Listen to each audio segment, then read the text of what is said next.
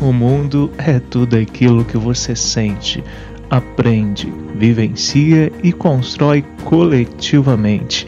Falando de ciência e cultura, um canal de divulgação científica comigo, Delton Mendes.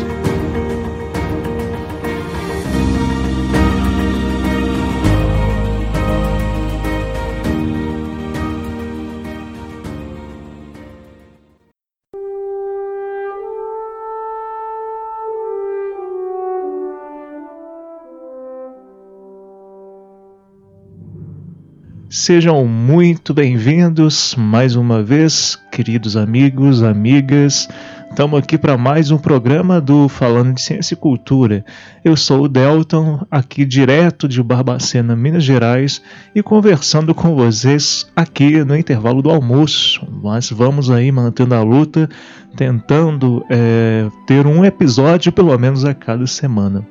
Hoje vamos tentar entender um pouco mais sobre as borboletas. Algumas crianças sempre comentam comigo que acham interessante, pedem fotos, mandam fotos de borboletas e também a partir da dica é, e é, apoio da VIT, da Vitória Oliveira, eu resolvi falar um pouco sobre esse tema hoje, até por conta da importância desse assunto. Vocês sabiam, aliás, que as borboletas são fundamentais em diversos aspectos que envolvem a sua, as nossas vidas? Pois é, gente, tudo isso e muito mais agora em seus ouvidos. Bora lá!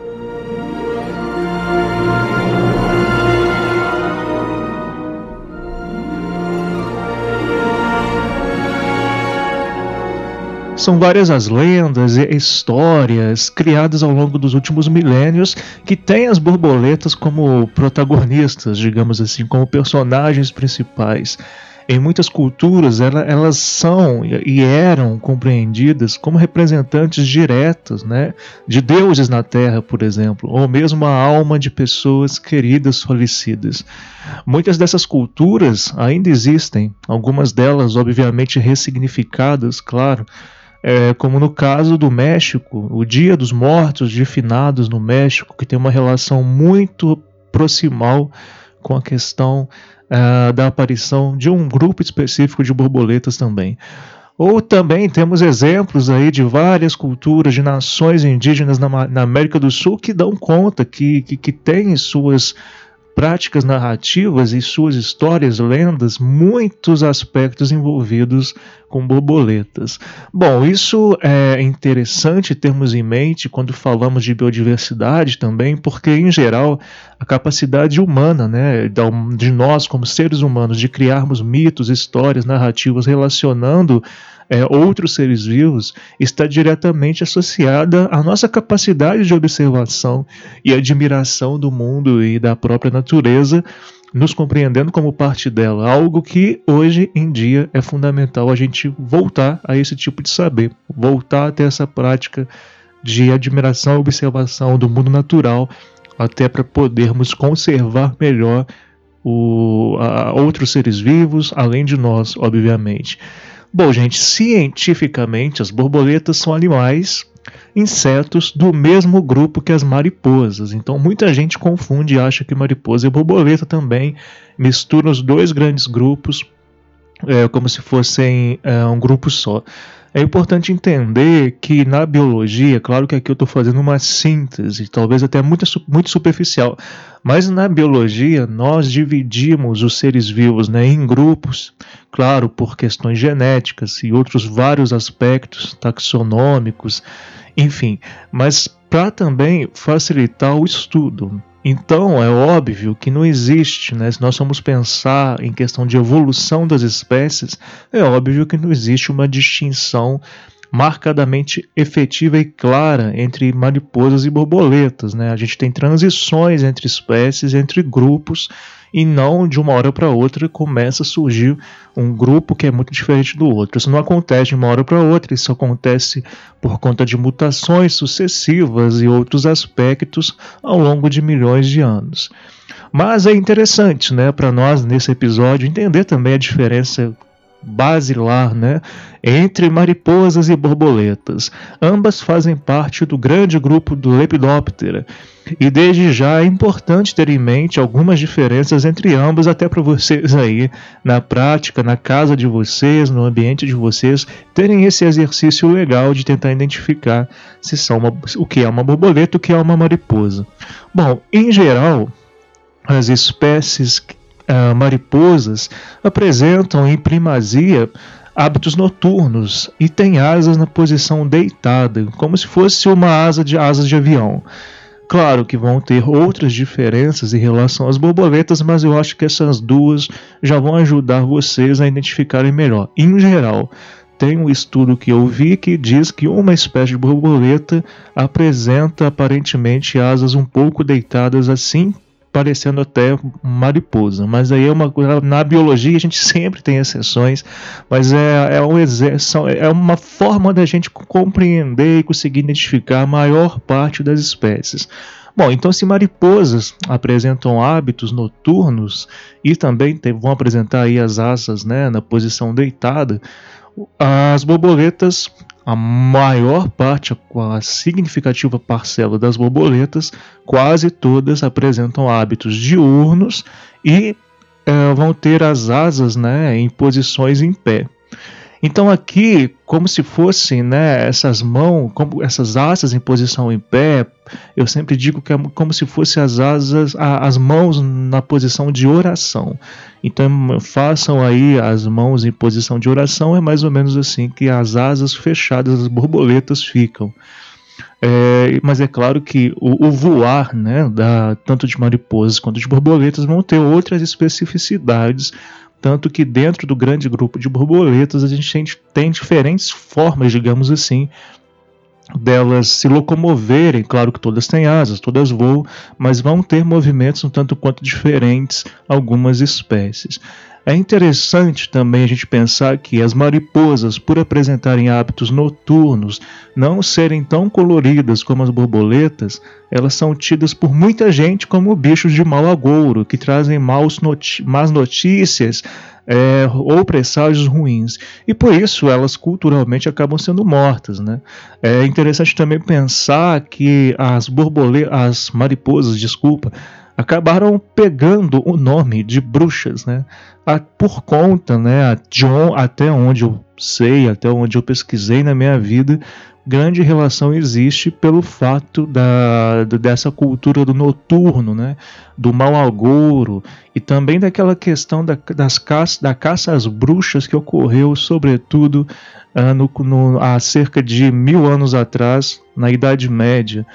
Uh, então é interessante a gente pensar como que a, a nós, nós, como sociedade, vamos distinguindo animais que são, entre aspas, bons e bonitinhos de animais que, entre aspas, estão não tão bons, não tão bonitinhos e por isso são menos importantes. Né? Ah, infelizmente, a sociedade divide muito os seres vivos em animais, em seres vivos úteis e seres vivos não úteis. E as borboletas, por serem muito coloridas, né, a maioria das espécies apresentam formas, cores muito interessantes e serem diurnas, vistas ah, sob a luz do sol, né, acaba que vão criar outros significados. Você vê no ser vivo sem cores à noite, né, é muito diferente culturalmente de você ver o ser vivo durante o dia sob a luz do sol e muito colorido. Isso vai gerar diferentes percepções estéticas mesmo, né, do mundo, da realidade, e a gente sempre precisa ter esse olhar crítico sobre esses aspectos. Bom, por terem ah, as borboletas, por terem seus nichos ecológicos desenvolvidos a partir da luz do sol, acabam apresentando, né, como eu disse, muitas variações de cores, de formatos, e por isso são sempre marcantes.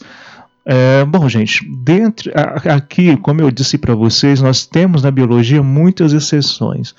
Em geral, né, as espécies que estão dentro da ordem Lepidoptera, elas, né, as borboletas, as mariposas, são insetos com metamorfose completa. Todo mundo aqui deve saber que as borboletas não, não nascem necessariamente já com as asas, com o corpo, uh, da, da forma como a gente vê no último estágio de vida desses seres vivos.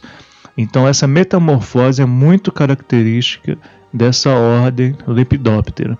E segundo estudos, nós temos alguns adultos né, de borboletas que vão se alimentar também de sangue, mas é claro que não como se fosse um morcego, um morcego hematófago, mas mas é interessante pensar por, nisso porque muita gente acredita que borboleta e mariposa se alimentam borboletas e mariposas se alimentam apenas de néctar pólen, né? líquidos de frutos, por exemplo, fermentados também, resinas.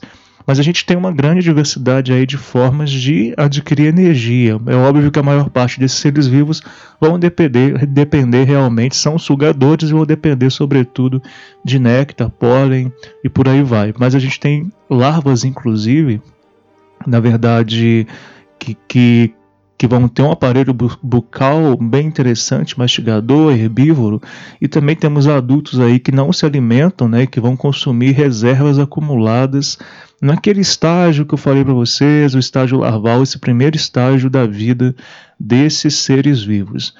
Bom, adiantando um pouco, para a gente também não delongar muito o episódio, acho que é interessante dizer que os países que ficam mais próximos da linha do Equador tendem a ter maior distribuição de espécies de borboleta.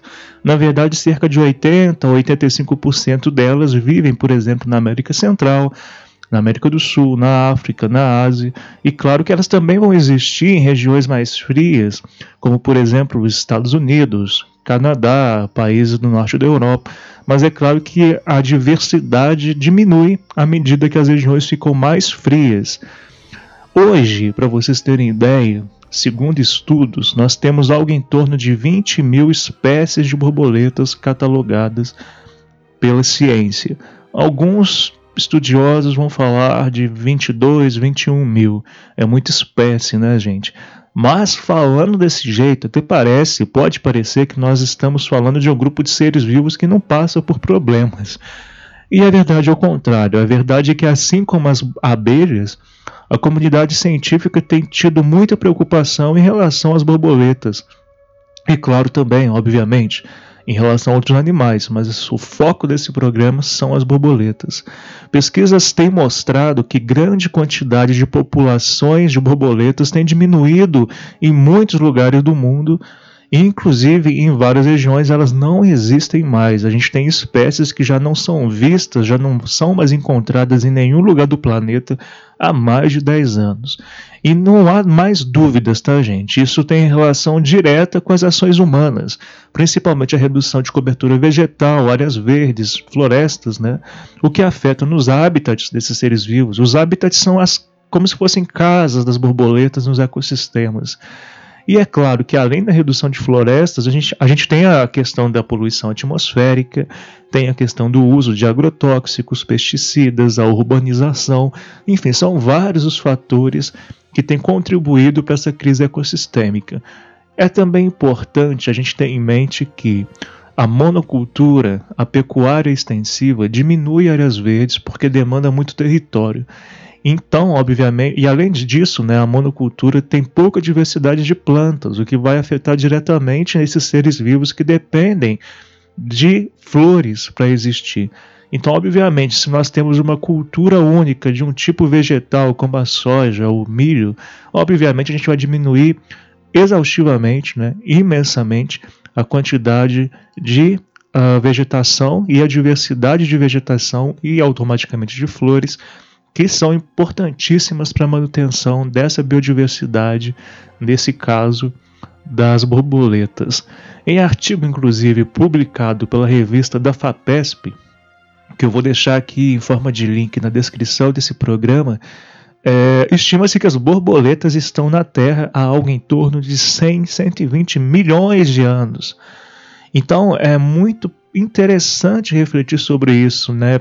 Lembre-se que há 100, 120 milhões de anos nós estávamos no Cretáceo, né? O período geológico que durou entre algo em torno aí de 145 milhões de anos a 66 milhões de anos atrás, e é um período muito marcado pelos famosos dinossauros.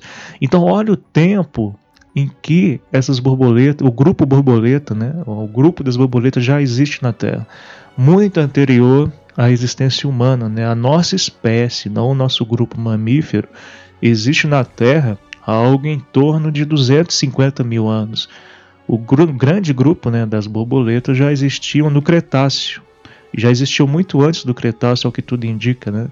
Uh, na verdade, muito antes não, né? Muito antes do fim do Cretáceo, que aconteceu há cerca de 66 milhões de anos, as borboletas já existiam.